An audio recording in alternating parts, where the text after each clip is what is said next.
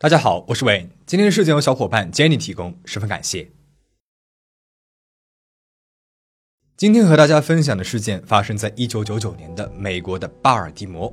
案发后，警方很快就确定了嫌疑人。而在法庭宣判后，嫌疑人上诉了二十几年，坚称自己是清白的。案件本来是默默无闻的，直到被一档名为 Serial 的播客节目做成了一个系列案件之后，瞬间引爆了全网。那么，直到现在，人们还是对嫌疑人是否有罪争论不休。李海芬，一九八零年出生在韩国。十二岁的时候，他跟随母亲和弟弟移民，搬到了美国马里兰州的巴尔的摩，和祖父母生活在了一起。搬到了美国之后，李海芬就读于巴尔的摩的伍德朗公立高中。他品学兼优，擅长体育，参加了学校里面的长曲棍球队、曲棍球队，同时呢，还是学校摔跤队的队长，还获得了学校体育特长生奖学金。他性格开朗，脾气温和，深受老师和同学们的喜爱。李海芬的梦想是以后能够成为一名眼镜验光师，所以他还是一家眼镜店的兼职。一九九八年，还在上高中的李海芬和自己的同学阿德南·赛义德恋爱了，但是这段恋情遭到了家里面人的反对。李海芬家里是很传统的韩国家庭，而阿德南则来自于一个传统的穆斯林家族，早恋和外族人恋爱，在双方家庭都是不被允许的。于是呢，两个人只能够小心翼翼地谈着恋爱，确保不被家里面人知道。渐渐的，这段青涩的感情在双方巨大的传统差异和隔阂下凋零了。两个人约会了不到一年的时间就分手了，但是分手之后，他们还是保持着友好的朋友关系，并且有着很多的共同朋友。一九九九年一月份，李海芬开始和在兼职的眼镜店的同事唐纳德约会。随着新的一年的开始，一切似乎都充满了希望和美好。然而，在一月十三号的这一天，却发生了令人意想不到的事儿。一九九九年一月十三日，十八岁的李海芬和家里面人说好，会在下午三点十五分去幼儿园接自己的表妹。当天下午两点十五分左右，有同学就看到他急匆匆地跑出了学校大门，开着停在了学校门口的车就离开了。但是当天晚些的时候，幼儿园给家里面人打了个电话，说是一直没有人来接孩子呀。家里面人才知道李海芬一直没有出现，便立即给他的朋友和认识他的人打了电话，询问他的下落。那么，因为家里面人都很了解李海芬，她不是一个不守时会无故消失的人。但是，一直到很晚都没有人知道她的下落，于是家里面的人就报了警。接到了报案之后，警察立即开始寻找李海芬的下落。他们开始询问李海芬的朋友、老师、同学，包括她的前男友阿德南和现任男友唐纳德。但是，没有人知道李海芬的下落。大家忧心忡忡的四处寻找，也一直没有线索。一直到二十几天之后的二月九日。李海芬的遗体在当地的李挺公园里面被路过的人给发现了。被发现的时候，他的身体僵直呈俯卧状，半截身体被土埋了起来。他穿着失踪前的白色外套、黑色短裙，脚上还穿着连裤袜。他是被人勒死的，脖子上面有勒痕。除此之外就没有外伤了，也没有被侵犯。而他的车子于二月二十八日在附近的一个居民区停车场被找到了。一九九九年二月十二号，巴尔的摩当地警察局收到了两个匿名电话，都建议警方着重调查李海芬的前男友阿德南。虽然这匿名电话没有查出来是谁打的，但是在调查期间，阿德南的好朋友杰伊·维尔德主动向警察交代说，他在一月十三号帮助阿德南处理了李海芬的尸体。警方在调查当中了解到了阿德南和李海芬之前交往过，但是在去年年底刚刚分手，而最近李海芬又新交了一个男朋友，由此警方判断阿德南他是具备犯案动机的，而且他们还有关键证人杰伊。于是，在一九九九年二月二十八日早上六点左右，警方在阿德南的家中逮捕了他。当时的阿德南只有十七岁，还未成年，但是检方却以一级谋杀罪起诉了他。在美国大多数州，未成年人犯罪通常会被纳入少年司法系统，而非刑事司法系统审判。但是，几乎所有的州都规定了，在一定的条件之下，少年也是可以被视为成年人审判的。这些因素呢，就包括了严重的犯罪事实、罪犯清楚地了解罪行的严重性以及其含义、有类似的犯罪历史、罪犯不能有效地接受少年司法的改造等等。检方的主要证据有。一两条手机通讯讯号接收记录，检方查了在李海芬失踪当天阿德南所使用的手机的信号接收记录，记录显示，李海芬失踪那一天的下午七点零九分和七点十六分，阿德南的手机分别接到了两通电话，来电的讯号接收位置是在李海芬被发现的公园附近，这与阿德南自己的证词不相符合。阿德南说，当天晚上七点左右，他回自己的家里面拿了一些食物，然后就去了清真寺和爸爸一起做祈祷。第二，杰伊的证词。按照杰伊的证词，在案发当日下午早些的时候，阿德南曾经告诉他说他要准备杀了李海芬。阿德南当天把自己的车子还借给了杰伊，后来打电话给杰伊，让他去接自己。杰伊到了一个商场的停车场，接上了阿德南。杰伊说，在当时，阿德南开的是李海芬的车子。阿德南还给杰伊看了后备箱里面李海芬的尸体。当天晚些的时候，他们还一起去了林肯公园里面埋了尸。之后，阿德南呢又开着李海芬的车子，杰伊开着阿德南的车子，两个人开车绕了很久后，最终把李海芬的车丢弃在了一个居民区的停车场内。阿德南还把李海芬的一些东西给丢在了附近的一个垃圾桶里面。第三，阿德南的模糊记忆。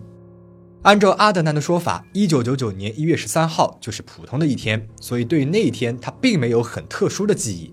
当天下午呢，他还有摄影课和英语课，并且下午把自己的车子借给了杰伊。下课之后，又去了图书馆查看自己的邮件，并且遇到了朋友艾莎。然后他又去了学校的操场练习了田径，直到杰伊开车来学校接了他，两个人一起去了一个朋友的家里面。也就是在那个时候，他接到了警察的电话，问他知不知道李海芬在哪里。阿德南当时告诉警察说，本来李海芬是要来接我的，可是我今天在学校里面有些事情耽误的晚了一些，所以他就没有等我。第四，红色纤维。在李海芬的头发里面发现了一些红色的纤维，而杰伊说他记得当天阿德南戴着一副红色的手套。第五，杀人动机。李海芬和阿德南分手不久之后就又有了新的男朋友，所以阿德南很有可能是因为嫉妒就杀了他，并且当天阿德南疑似还吸食了大麻，整个人的状况并不像往常一样。一九九九年十二月十五日，第一次庭审以失审告终。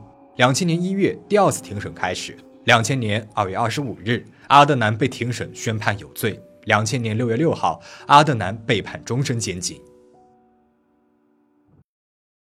多年以来，人们对阿德南有罪无罪的争论一直没有停止过。认为他有罪的人都觉得证据确凿，而认为他清白的人觉得这桩案件疑点重重，所有所谓的铁证也都有待考察。第一。在一九九九年一月十三号下午七点零九分和七点十六分，阿德南的手机分别接收到了两个来电，来电的讯号接收位置呢是在李海芬被发现的那个公园附近。但是通讯公司传真给警察的讯号记录单下方有一行注释，写着信号定位以打出的电话为准，所有打进的电话所定位的地址并非完全可靠。而检方却在庭审的时候没有把这个备注提交给法庭。那么这样一来的话，这个本案最关键的物证。就不是百分之百的可靠了，它真的能够被用来作为给阿德南定罪的关键证据之一吗？第二点，对于本案最关键的证人杰伊，很多人质疑他证词的真实和准确性。杰伊曾经两次修改自己对于案发当日的证词和时间，他三次所提供的证词是有很大的出入的，而且他在学校呢是一个劣等生，有过一些不良记录，也有过撒谎的历史。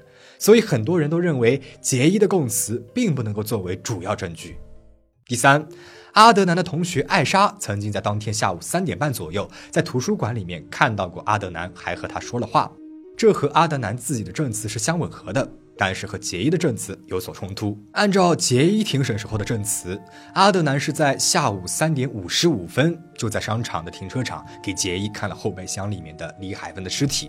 这样来说的话。阿德南就只有大概不到半个小时的时间去见李海芬，勒死他，然后开车去停车场。那么时间上来说是根本就不可能的。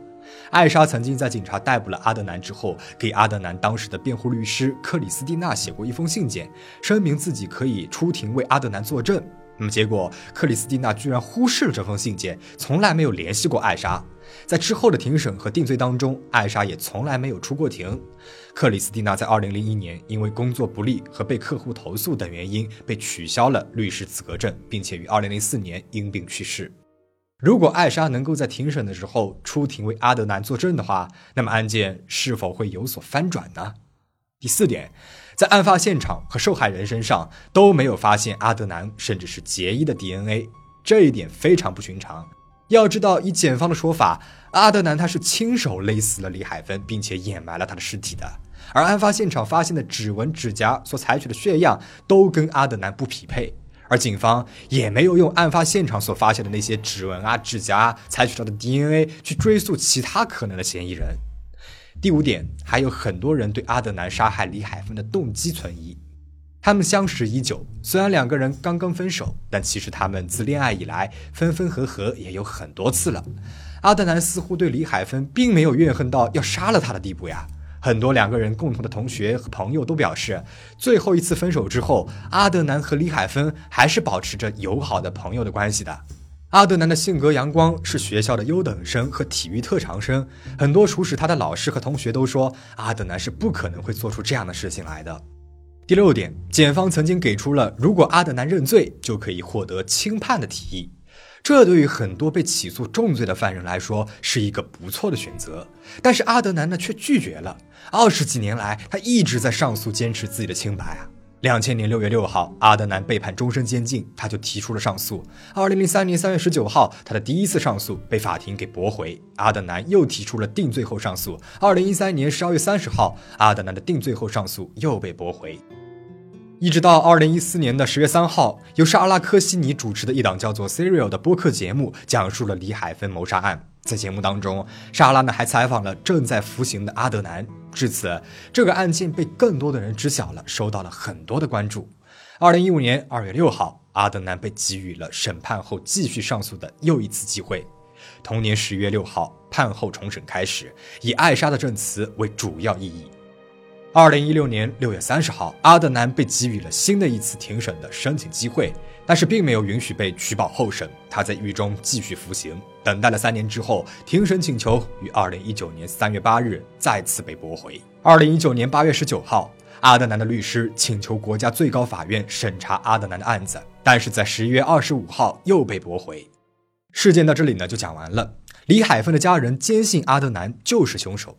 在两千年六月六号的庭审时，李海芬的母亲在庭上作证的时候说：“我带着孩子们搬到了美国，是想给他们一个更好的生活。我很想原谅阿德南，但是现在我真的不知道怎么能够做得到了。我的女儿会在我的心里，直到我死去。”他悲痛的啜泣声在法庭回荡，所有人都为之动容。这在一定程度上也推动了法官对于阿德南的裁决。而阿德南这一边呢，他的儿时好友拉比亚·乔德里从1999年听到了阿德南被捕后，就一直致力于帮助他。他现在是一名律师，就阿德南的故事还出版了一本书籍，呼吁大家还阿德南一个清白和申请案件的重审。截止2022年，阿德南已经在狱中服刑了22年了。而如果李海芬还活着的话，他如今已经42岁了。你认为阿德南是凶手吗？欢迎在评论区留言讨论。最后，请大家保持警惕，保持安全。我们下期再见。